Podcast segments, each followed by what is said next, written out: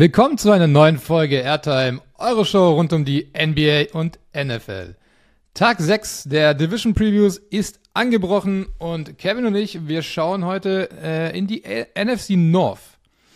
Wir beschäftigen uns heute mit zwei absoluten Hype-Teams, zumindest habe ich so das Gefühl, wenn ich mich durch Twitter scrolle.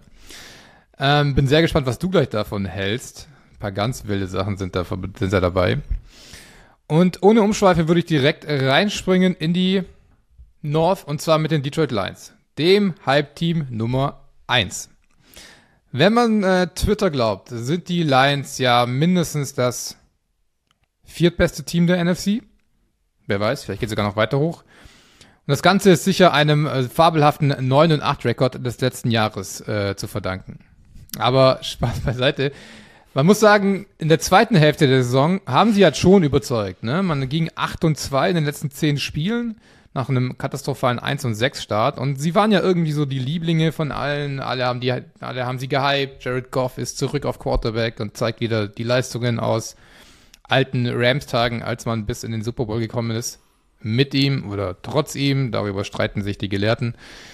Mit Amon Ross und Brown hat man halt einen wahren Nummer 1 Receiver, auch wenn er eher aus dem Slot kommt und man irgendwie sich ja oft schwer tut, Slot Receiver als klassischer Nummer 1 Receiver zu sehen. Aber, aber man muss sagen, 106 Catches für 1161 Yards sprechen halt dann doch für sich. Stabil. Man hatte ein super Laufspiel, war sehr kreativ im Run-Game, hat nun aber beide Running Backs, Jamal Williams und DeAndre Swift, gehen lassen. Auch merkwürdig und sich dafür mit Jamir Gibbs halt im Draft einfach einen neuen geholt. Alright, kann man so machen. Ähm, ich habe mir den Kader angeguckt. Noch hervorgestochen ist für mich Jameson Williams, der eigentlich der Nummer 1 Receiver, von dem man letztes Jahr ausging, der dann aber ein ganzes Jahr gefehlt hat wegen Verletzung. Okay, das kann passieren. Dann dachte man, jetzt kommt er zurück und er und äh, St. Brown werden eine wahnsinnige One-Two-Kombo sein. Ja, denkst du. Sechs Spiele Sperre wegen äh, illegaler Wetten. Also das ist so, viel dümmer kannst du dein zweites Jahr eigentlich gar nicht beginnen als, als Wide Receiver oder als Spieler generell in der NFL. Ja, und dann gucke ich mir eben diesen Kader so an und denke mir, ist der Hype berechtigt? Was sagst du? Mm, nee. also, wo, vieles basiert natürlich, also vieles, warum dieser Hype überhaupt existiert. Der Hype-Train hat ja letztes Jahr, letzte Saison Fahrt aufgenommen. Und da fängt für mich eigentlich die Problematik schon an. Dass, dass diese, dass diese, diese, diese mehrmonatige Off-Season quasi ignoriert wird, als wäre dieser Übergang von dem, was du letzte Saison gemacht hast, nahtlos übertragbar in das, was du diese Saison machst.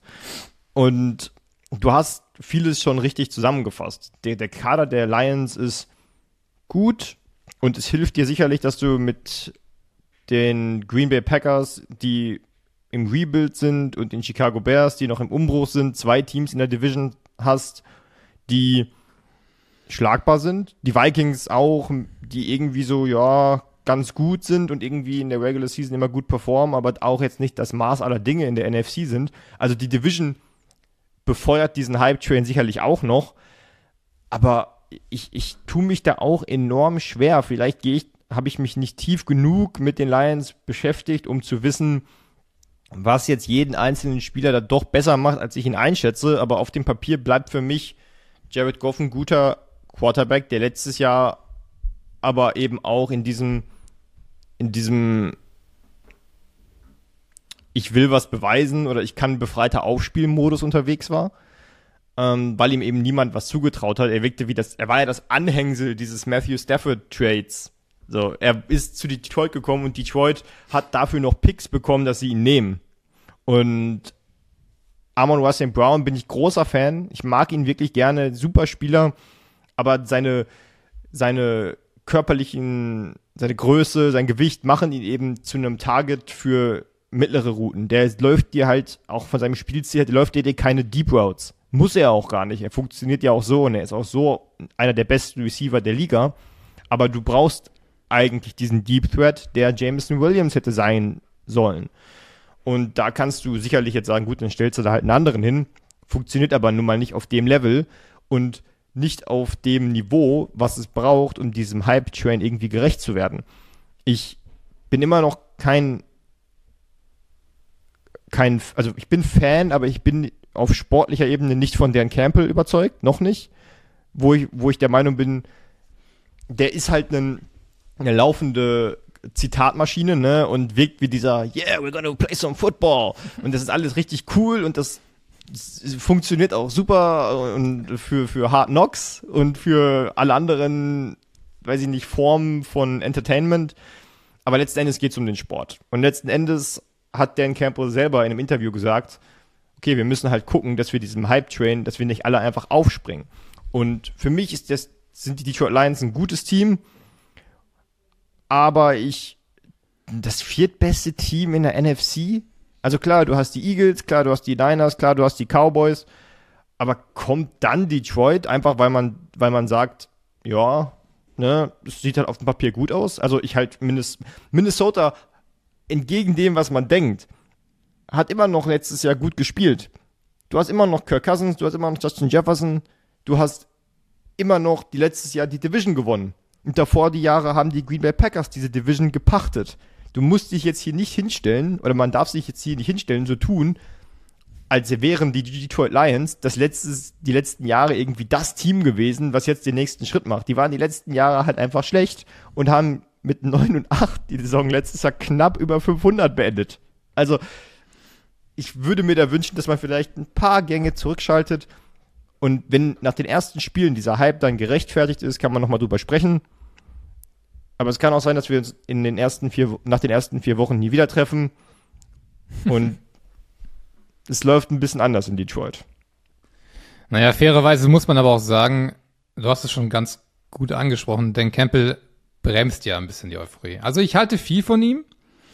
Ähm, tatsächlich auf dieser Motivator-Ebene. Ich glaube, der ist halt in der Kabine, ja, ich, wir finden, er ist eine wandelnde Zitatmaschine, aber ich glaube, in der NFL, die NFL ist immer noch ein sehr ja, also Amerika generell lebt ja sehr von diesem Pathos und diesen äh, großen Reden und ich glaube, die NFL ist da also nochmal ein viel konzentrierteres äh, Bild von diesem ganzen. Ich setze mich jetzt hier in die Kabine und ich mache hier eine zwei Minuten Ansprache und danach sind alle so hyped und äh, laufen wutschnaufend mit Schaum vom Mund aus der Kabine und wollen den Gegner auffressen. Und da passt er halt irgendwie gut rein. Aber das funktioniert nur bis zu einem gewissen Punkt. Das, das ja. schlägt ganz schnell um, wenn du Spiele verlierst. Denn, ir denn, ja. denn irgendwann sagen deine Spieler, auch wenn jetzt alle, die uns gerade zugucken oder zuhören, sagen, ja, nee, gerade dann funktioniert das ja, wenn du so einen Motivator hast, sag ich, nein, weil dann sagen die Spieler irgendwann, Alter, ich will keine reden, ich will Spiele gewinnen, weil es geht um meine Existenz. Und ich brauche jemanden, der mir sagt, was ich machen muss und wie ich es machen muss, damit wir Spiele gewinnen. Und nicht, dass Dan Campbell keine Ahnung davon hat, versteht mich nicht falsch, aber es geht ja um Levels, ne? Und wenn ich hier Dan Campbell habe, ist halt Andy Reid hier und auch Brian Dayball hier und viele andere sind auch da drüber, weil sie eben auch irgendwie, also weniger diese Motivator, Motivator-Schiene fahren, sondern mehr dieses, ey, ich bin kreativer Head Coach und ich krieg dich freigeschemt oder ich krieg diese Offense oder diese Defense, was auch immer, auf ein Level, dass ihr Spiele gewinnt. Und die, das kann auch umschlagen aber ich glaube, da sehen die Spieler eher, na gut, ich brauche keinen, der mich anheizt. Ich brauche einen, der mir sagt, was ich, wie ich Spiele gewinne. Und das hat mir Dan Campbell noch nicht gezeigt. Zumindest nicht, wenn der, wenn die Erwartungshaltung da ist. Das ist ja noch ein wesentlicher Faktor, der die letzten Jahre eben nicht gegeben war, weil keiner was von den Detroit Lions erwartet hat. Ja, gebe ich dir absolut recht. Also dadurch, dass es eben zu Siegen geführt hat, glaubt man ihm das halt auch. Dadurch, dass halt diese zweite Saisonhälfte so so stabil und stark war, glaubt man ihm das halt auch. Also so ist zumindest mein Eindruck aus Detroit, was ich aus der Ferne so sehe. Aber du hast absolut recht. Motivator allein zu sein reicht überhaupt nicht. Du brauchst auch den sportlichen Erfolg dazu, sonst machst du dich halt irgendwann auch einfach lächerlich. Und da hatten wir auch genug Beispiele in der NFL oder auch in diversen anderen Sportarten, in denen es genau so zuging. Ähm, ja, ich bin auch noch nicht so komplett überzeugt von diesem Hype in, in Detroit, muss ich sagen. Also ich wollte reingehen in diese Division Preview mit dem Hype Train Detroit und wurde irgendwie ausgebremst so ein bisschen. Klar, diese, diese Williams-Nummer ist natürlich, ich gucke mir gerade den Spielplan an und sechs Spiele, äh, Gut, das erste Spiel gegen Kansas, ich glaube, dass das, da, da ist es egal, ob Williams spielt oder nicht. Dann spielst du gegen Seattle, Atlanta, Green Bay, Carolina und Tampa Bay. Das sind alles Spiele, die du potenziell gewinnen kannst ohne Williams. Und dann kommt er halt schon wieder zurück. Also ich glaube nicht mal, dass, dass, dass es so weh tut, dass der am Anfang nicht da ist. Und ähm, worüber wir jetzt noch gar nicht groß gesprochen haben, ist natürlich die Defense. Die war letztes Jahr grottenschlecht. Boah. Also gegen die konntest du ja rennen, wie du wolltest. Du konntest ja eigentlich alles machen gegen die Defense, wie du wolltest. Das waren ja, also ich will niemand zu nahe treten, aber es waren ja gefühlt elf Hütchen, die da auf dem Platz standen. Jetzt hat man sich natürlich dahingehend schon verbessert. Man hat auf jeden Fall mal zugeschlagen auf dem, auf dem, auf dem Markt, hat sich mit CJ Gardner Johnson einen der besten Free Safeties und auch einen. Er ist der, verletzt, oder? Der ist verletzt, ja. Man hat halt gehofft, man kriegt halt einen rein, holt ihn rein und dann kann er spielen.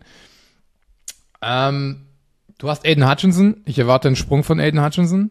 Also der war gerade Anfang der Saison mäßig, dann wurde er immer besser. Und ich erwarte schon, dass so ein Freak of Nature, dass so ein, so ein Athlet da mir noch ein bisschen mehr gibt auf der Seite.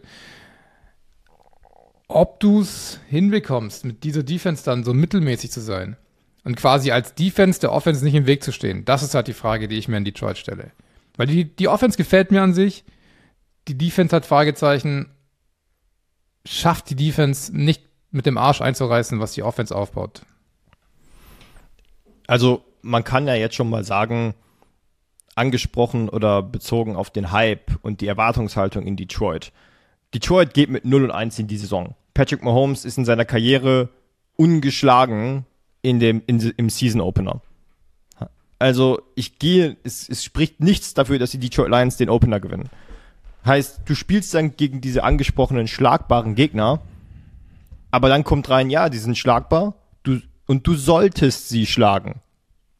Ob mit oder ohne Jameson Williams. Und dann kommt dazu, du musst sie eigentlich schlagen, um diesem Hype gerecht zu werden. Du musst Carolina mit Bryce Young schlagen. Du musst Tampa Bay mit einem Baker Mayfield schlagen und einem und einer Defense, die immer noch okay ist, aber wo die Hälfte gefühlt in der Offseason einen Trade gefordert hat.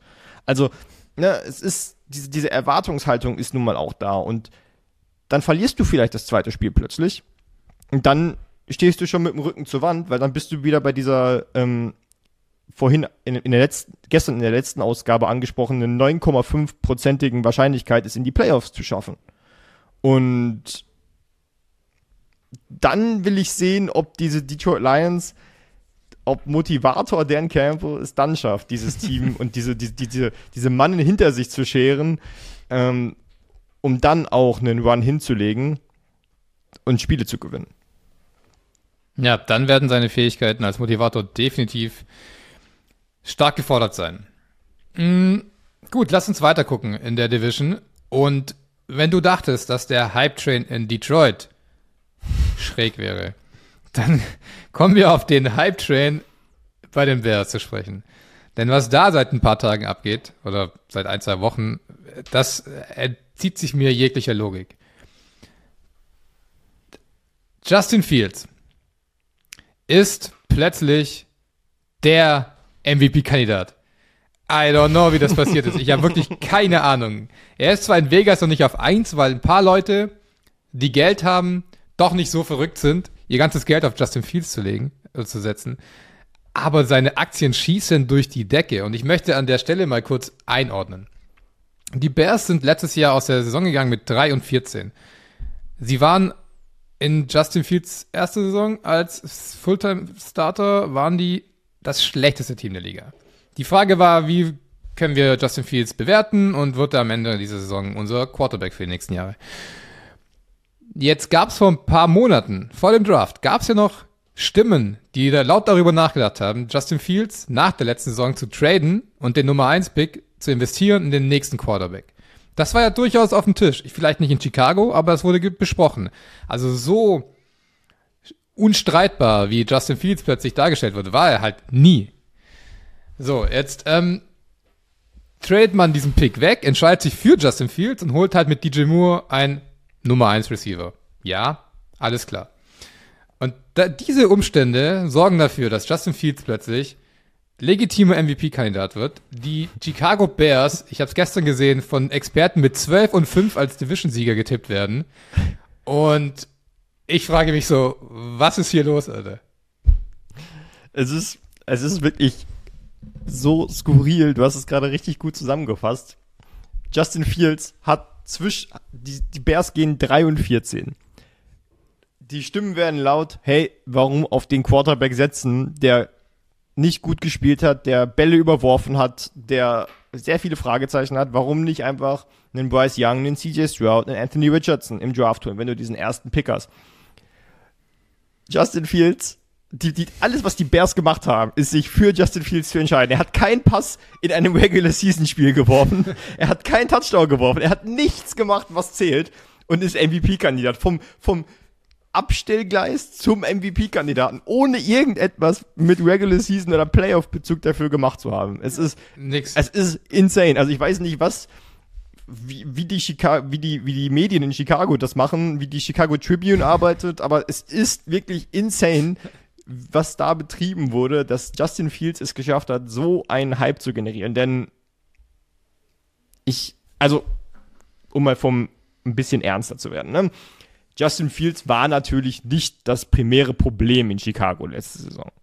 Ne? Er ist immer noch ein guter Quarterback, er ist ein junger Quarterback mit viel Talent, der einfach noch Schritte vor sich hat. Und die meisten Stimmen waren eher so, hey, zum einen wollen wir die Zeit abwarten und zum anderen müssen wir die Zeit abwarten, wenn wir hier einen Rookie-Quarterback nehmen können. Und zum dritten ist der Rookie, den wir nehmen, nicht besser als der, den wir, ähm, den wir jetzt hier haben.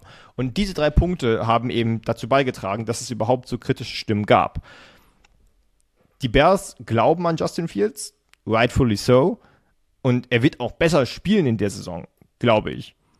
Aber MVP-Kandidat, klar, ich mag DJ Moore. Ich, ich bin Chase Claypool, keine Ahnung, was man von ihm erwarten kann, ist ja, glaube ich, auch jetzt verletzt. Ähm, aber dieser Kader ist ja mal nicht, also MVP, also wenn man sich die MVPs der letzten Jahre anguckt, und da meine ich jetzt nicht nur Mahomes, sondern auch davor, ähm, du wirst ja nicht MVP wie in der NBA beispielsweise, wenn du mit deinem Team überperformst, aber trotzdem kein Top-Team bist. Sondern du musst dein Team wirklich richtig gut machen, damit du eine Chance auf den MVP Award hast. Gerade wenn du eben weißt, dass du mit Mahomes, mit Allen, mit Burrow, mit Jackson konkurrieren musst. Und 12 und 5 Chicago, also weiß ich nicht. Also wenn, warte, Frage. Welches Team ist eher für dich das viertbeste Team der, der NFC? Die Detroit Lions oder die Chicago Bears? Stop it, äh. Stop it. Das Ding ist, ich bin ja schon, ich bin ja schon auch hyped und hatte Bock auf die Bears, aber wenn ich das alles so lese, dann denke ich mir so, ja, Setup to Failure ist hier sowas von angebracht. Also, sorry. Ich verstehe so die Idee, ne? Jetzt will jeder irgendwie der Erste sein, der es ge gesagt hat, weil du hast halt diese Parallelen zu Lamar Jackson in seiner MVP-Saison.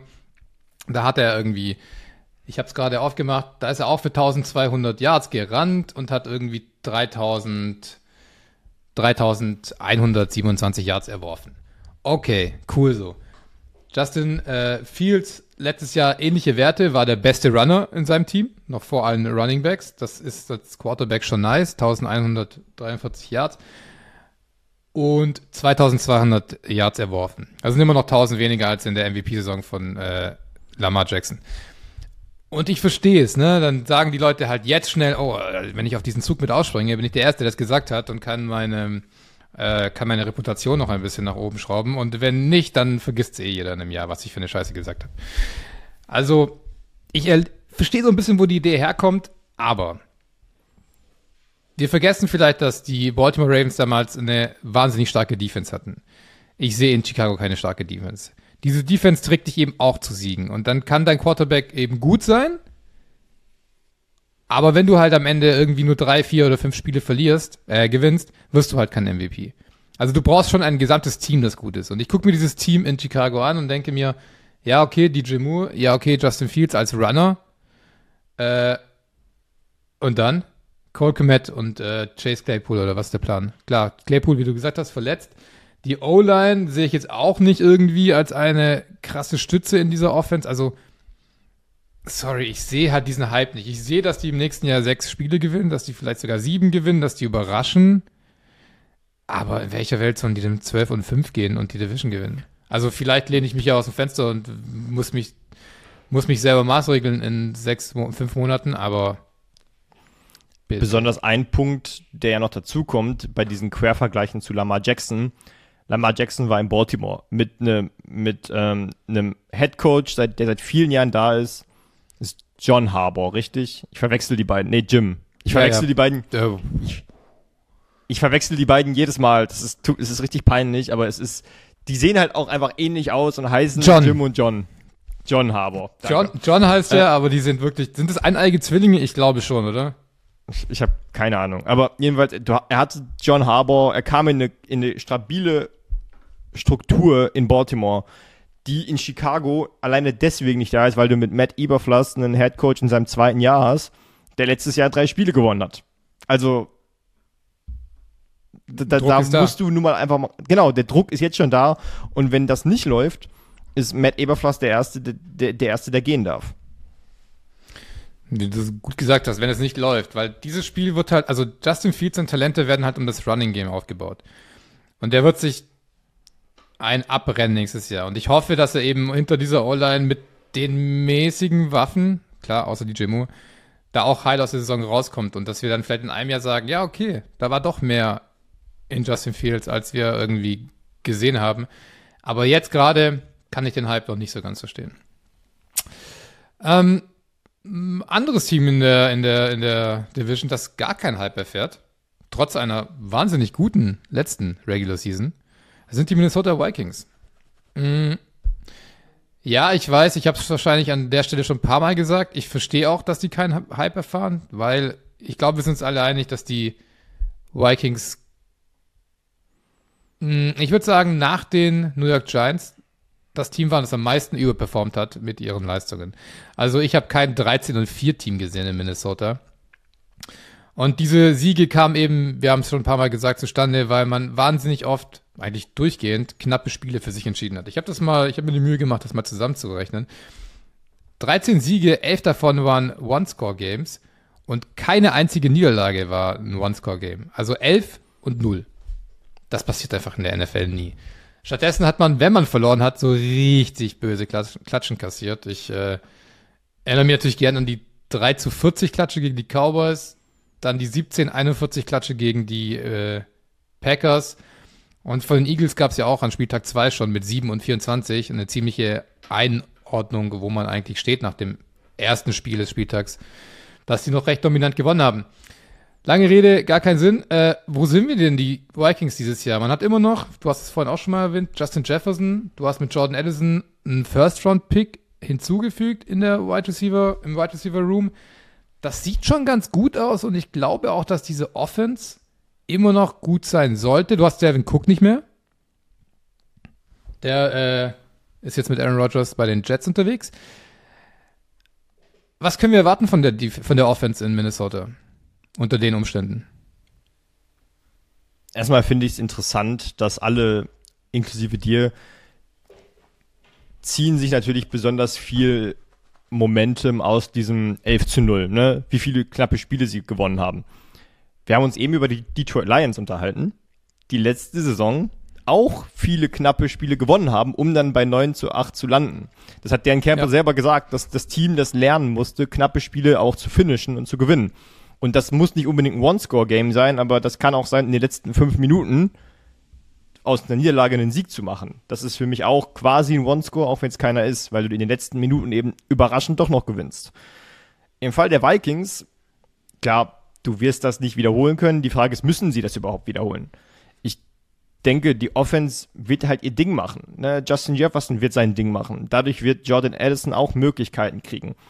Alexander Madison auf Running Back ist jetzt kein Devin Cook, aber wird gut genug sein, um dieses Laufspiel irgendwie am Laufen zu halten. Und Kirk Cousins kriegt immer sehr viel Flag für, dafür, dass er Kirk Cousins ist und scheinbar einfach nicht kein Super Bowl Quarterback. Aber statistisch ist er ein sehr guter Quarterback und das über sehr viele Jahre. Und irgendwie gewinnt dieses Team immer Spiele mit Kirk Cousins. Und damit meine ich jedes Team gefühlt, wo er ist. Er wird diese Offense zu Siegen führen und deswegen sind die Vikings auch für mich das Team, das beste Team in dieser Division. Weil äh, Ric Flair, die, die Wrestler-Legende, hat ja mal berühmterweise gesagt, to be the man, you have to beat the man. Also wenn du der Mann sein willst, musst du den Mann schlagen. Und der Mann in dieser Division sind jetzt die Minnesota Vikings. Die viele Jahre waren es die Packers, aber mir muss erstmal eines dieser Hype-Teams, wie du sie angesprochen hast, zeigen, dass sie dann abliefern, wenn sie müssen. Dass sie dann abliefern können, wenn der Druck da ist und die Erwartungshaltung. Denn das ist ein Beweis, die muss mir Kirk Cousins nicht mehr erbringen. Also klar in den Playoffs, ne, da müssen die, da muss er mir noch einiges zeigen. Aber ich muss nicht mehr sehen, Justin Jefferson hat mir das bewiesen. Kirk Cousins hat mir das bewiesen. Diese Vikings Offense und diese auch fragwürdige Defense hat mir zumindest bewiesen, dass sie irgendwie Spiele gewinnen können in der Regular Season. Und zwar mehr als acht. Das hm. Würde ich gerne erstmal von all diesen Hype-Teams sehen. Und natürlich kann man jetzt sagen, ja gut, das muss ja erstmal passieren. Man muss das ja vorher predikten. Aber ich finde es bemerkenswert, wie du es auch richtig gesagt hast, dass der Hype um die, um die Vikings komplett weg ist und niemand über sie spricht. Alle reden über die Bears und über die Lions, als wären die Vikings nicht mehr da und als würden die Vikings einfach, die sind nicht signifikant schlechter geworden, aber auch nicht signifikant besser. Aber das macht sie nicht zum drittbesten oder drittschlechtesten oder drittbesten Team eher dann in dieser Division. Für mich sind die Vikings immer noch das Team, das es zu schlagen gilt. Ich glaube, sie werden eine sehr gute Offense haben. Und die einzige Frage wird sein, kann die Defense gut genug sein, um das der letzten Jahre zu wiederholen? Also ich gehe voll mit bei dem Cousins, äh, bei dem, bei der, bei der Lobhudelei auf Cousins, die du gerade hier eingestimmt hast. Ich sehe das ganz genauso. Also Kirk Cousins wird, und ja, da äh, wirkt vielleicht auch dieses, äh, diese Quarterback-Doku bei Netflix noch irgendwie mit, weil man ihn irgendwie besser kennengelernt hat und gemerkt hat, was für ein sympathischer Dude er eigentlich ist. Äh, Kirk Cousins wird seit Jahren unterschätzt. Also für mich auch immer Borderline 10, äh, Top 10 Quarterback. Und was willst du halt haben in der NFL? Also es gibt halt auf der Welt nicht so viele Quarterbacks. Wenn du einen Borderline Top 10 Quarterback hast, dann bist du eigentlich erstmal ganz gut dran. So, das ist ein bisschen, es wird ja auch immer Dak und Kirk werden ja immer so ein bisschen verglichen. Und Dak ist halt bei, bei äh, Dallas und deswegen immer mehr im Fokus und Kirk ist halt super null shiny, so, ne? Aber sie haben halt sehr ähnliche Zahlen, sie, sie spielen beide einen guten Ball, nicht den allerbesten Ball und werden trotzdem halt maßlos kritisiert. Der eine, weil er nicht shiny ist und der andere, weil er halt bei Dallas spielt und weil du, wenn du bei Dallas spielst, sowieso immer kritisiert wirst. Entweder liebst, liebt man dich oder hasst man dich, das gibt dazwischen nichts. Und ich finde, die zwei, die machen genau dasselbe, sind für mich ein ähnlicher Quarterback-Typ. Ich finde es halt interessant, weil du hast diese Division schon angesprochen jetzt ein paar Mal auch. Diese Division besteht im Grunde aus drei schlechten Defenses, einer guten Defense und einer guten Offense und drei Fragezeichen in der Offense. Und wenn ich mir nur das so ganz nüchtern mal angucke, dann sehe ich halt auch einfach keinen Grund, warum ich nicht mit der besten Offense in dieser Defense gehen soll. Und das ist halt nun mal Minnesota. Also die anderen, ja, da wird halt viel Potenzial mit reingenommen. Ne? Du hast halt wir haben es über in, in Chicago gehabt, so alles lebt vom Potenzial. Was könnte da eventuell passieren? Und ähnlich ist es ja auch in, in Detroit. Was könnte passieren, nachdem wir die letzten paar Spiele der letzten Saison gesehen haben? Aber in Minnesota wissen wir ja seit Jahren, was passiert. Wir kennen das Spiel, wir kennen das Team, wir kennen den Coach. Ich bin überzeugt von dem Coach. Wir kennen den Quarterback, wir kennen die Waffen. Wir wissen eigentlich, oder wir sollten mehr Respekt vor den Minnesota Vikings haben und sie nicht so schlecht reden, dass, dass da einfach das drittbeste Team plötzlich in der Division. Nee, bin ich bei dir, sehe ich auch überhaupt nicht. Es gab ein paar Veränderungen in der Defense auch. Es wurde so ein bisschen umgestellt. Jetzt, ich würde nicht sagen, dass das jetzt gravierende Dinge sind. Man hat sich von ein paar alten Verträgen getrennt, man hat ein paar neue Leute aufgenommen. Am Ende wird man wahrscheinlich wieder irgendwo in den 20ern defense-technisch sein. Ich meine, der Koordinator ist ein neuer. Das war ja letztendlich eine absolute Katastrophe. Da haben sie sich getrennt. Also alleine aufgrund dessen sollte diese Defense schon einen großen Schritt machen. Ich erinnere da gerne an die Zeit äh, bei den Cowboys vor Dan Campbell, als man, oh, jetzt ist mir sein Name entfallen. Mm, du hast ihn nicht gerade parat, oder? Oh. Der damalige nee. Defensive Coordinator. Ah, Ich reiche es nach, wenn ich es gleich google. Naja, auf jeden Fall war man in Dallas die schlechteste Passing-Defense der ganzen Liga. Und das war schon zu der Zeit, als auch ein Dix zum Beispiel da war. Einfach weil das Scheme einfach null, null auf irgendwas gepasst hat, was, was dort äh, rumgerannt ist. Hat man im nächsten Jahr Dan Campbell geholt und war plötzlich einfach nur Mittelmaß. Und jetzt im Jahr zwei und drei nach Campbell wissen wir ja, wo das hingeführt hat. Natürlich hat man auch gut gedraftet, dies, das, aber du musst halt als Koordinator mit dem Material, was du an Spielern hast, umgehen können. Und das konnte im Minnesota letztes Jahr, hat überhaupt nicht funktioniert. Und da bin ich eigentlich sehr gespannt, wie das dieses Jahr unter dem neuen Koordinator stattfinden wird. Ich finde, das Entscheidende ist, du hast es gerade ja in Offense und Defense unterteilt. Und wichtig ist bei einem Team, also wenn du ein Super Bowl Contender sein willst, musst du eigentlich in beidem sehr gut sein. Wenn du ein Playoff Team sein willst, musst du wissen, was ist mein Zugpferd.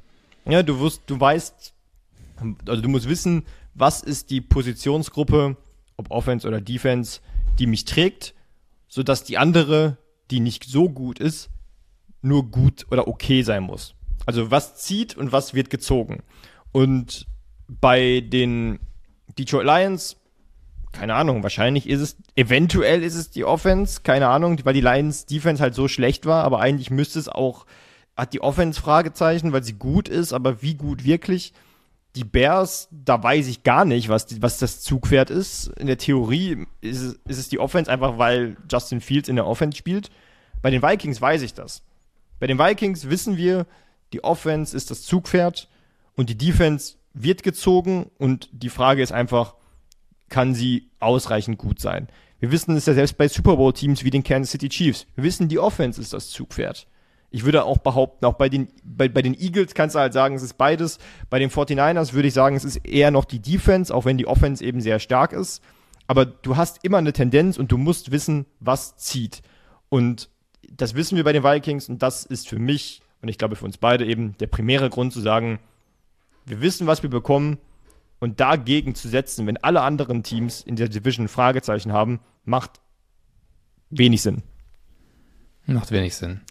Äh, ich wollte noch nachreichen, Mike Nolan war es damals, 2020 bei ja, den Cowboys. Okay. Furchtbarer DC. Gut, ähm, dann lass uns doch von dem Sure-Shot, der Offensive der, der Vikings, zu dem vermeintlich größten Fragezeichen in der Division kommen. Zumindest für mich. Ich weiß nicht, ob du das ähnlich siehst, aber du wirst mir dazu bestimmt gleich was sagen.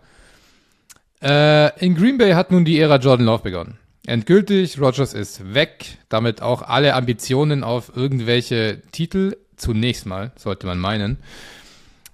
Ähm, ich muss ehrlich sagen, ich weiß immer noch nicht, wer Jordan Love ist. Also ich glaube, und da geht es ja wahrscheinlich viel, wie vielen in der ganzen NFL-Welt. Was kann der Mann? Was bringt der Mann? Er geht in seine erste Saison als Starter. Hat man Vertrauen in ihn? Geht es darum, dieses Jahr in Green Bay Jordan Love zu evaluieren, denn das ist mein Take. Ich glaube, das muss halt im, im, im, im der Kern deiner Saison sein. Was kann Jordan Love und kann er uns die nächsten Jahre als Quarterback irgendwo hinführen? Und dafür muss ich sagen, verstehe ich die Marschrichtung in Green Bay nicht so ganz, denn wenn ich mir das Receiver Core anschaue, also richtig viel Unterstützung hat man dem Rookie Quarterback und ich sage jetzt Rookie in Anführungszeichen, weil er ist kein Rookie, aber er spielt jetzt seine erste Saison von, von als Starter so richtig viel Unterstützung hat man ihm da jetzt nicht zur Seite gestellt. Du hast immer noch dieselben mehr oder weniger Receiver wie im letzten Jahr. Klar, äh, Watson, äh, Christian Watson hat einen Sprung gemacht, war auch letztes Jahr der Nummer 1 Receiver. Du hast Romeo Dubs und äh, Jaden Reed. Alright. Ist das wirklich das, was du deinem äh, First-Year-Starter-Quarterback zur Seite stellen willst? Oder hätte man da noch ein bisschen was machen können in Green Bay? Ich würde zum Einstieg auf unsere Draft Review verweisen, wo wir eben auch das angesprochen haben und gesagt haben, dafür, dass du dich für Jordan Love entschieden hast als deine Zukunft, hast du im Draft und in der Free Agency eigentlich zu wenig gemacht, um ihn fair evaluieren zu können. Da kann man jetzt Quervergleiche zu den Giants ziehen, die immer gesagt haben, ja, wir müssen Daniel Jones evaluieren. Und dann hast du ihm halt kaum Waffen gegeben, um ihn fair evaluieren zu können. Und ähnlich ist es jetzt bei den Packers. Ich würde auch denen widersprechen, das sind dann meist Packers-Fans, die jetzt sagen, ja, das ist ja ähnlich wie damals mit Aaron Rodgers und Brad Favre. Äh, das ist quasi ein nahtloser Übergang. Der Unterschied ist natürlich, Aaron Rodgers hat Brett Favre mehr oder weniger auch in, in, den, in den kurzzeitigen Rücktritt gedrängt, weil er so gut war. Jordan Love war jetzt halt da. So, Aaron Rodgers wollte weg. Aaron Rodgers hat gesagt, ich will hier nicht mehr spielen. Und dann haben die Packers gesagt, ja, Jordan, ne, ist jetzt dein Team. Und ich, es ist nicht wie Madden, ne? Jordan Love hat jetzt mehrere Jahre nicht gespielt. Er hat sich nicht wirklich, er hat keine, nicht viele meaningful Snaps sammeln können. Und jetzt zu erwarten, dass er sofort dieses Team übernehmen kann, ist sehr optimistisch. Ich bin, ich bin da auch grundsätzlich skeptisch, weil ich auch gar nicht weiß, was Jordan Love eigentlich für ein Quarterback ist. Ich, ich glaube, keiner kann das wirklich sagen. Und der einzige Vorteil ist, dass er in die, in die Timeline mit den von dir angesprochenen Waffen passt. Ne? Ob es jetzt ein Christian Watson ist, ob es ein Romeo Dubs ist. Das sind alles junge Spieler, die zusammen mit Jordan Love hm. wachsen können. Und trotzdem sind die Packers für mich irgendwie in so einem, in so einem Mittelding zwischen was sie, äh, was sie sein könnten und was sie sein sollen, weil man sich eigentlich gar nicht für eine Richtung entschieden hat. Und hm. sicherlich auch ein bisschen Stunt war davon, dass Aaron Rodgers jetzt weg ist. Aber also man merkt, ich stammel ein bisschen, weil die Packers für mich so eine absolute Wundertüte sind. Ich, geht ich mir genauso. Sagen, ich bin, also ich würde, ich würde halt sagen, ich bin eher oder ich wäre eher überrascht, wenn Jordan Love irgendwas über Top, überhalb von Top 25 Starting Quarterback ist. Alles darüber würde mich ja. schon wundern.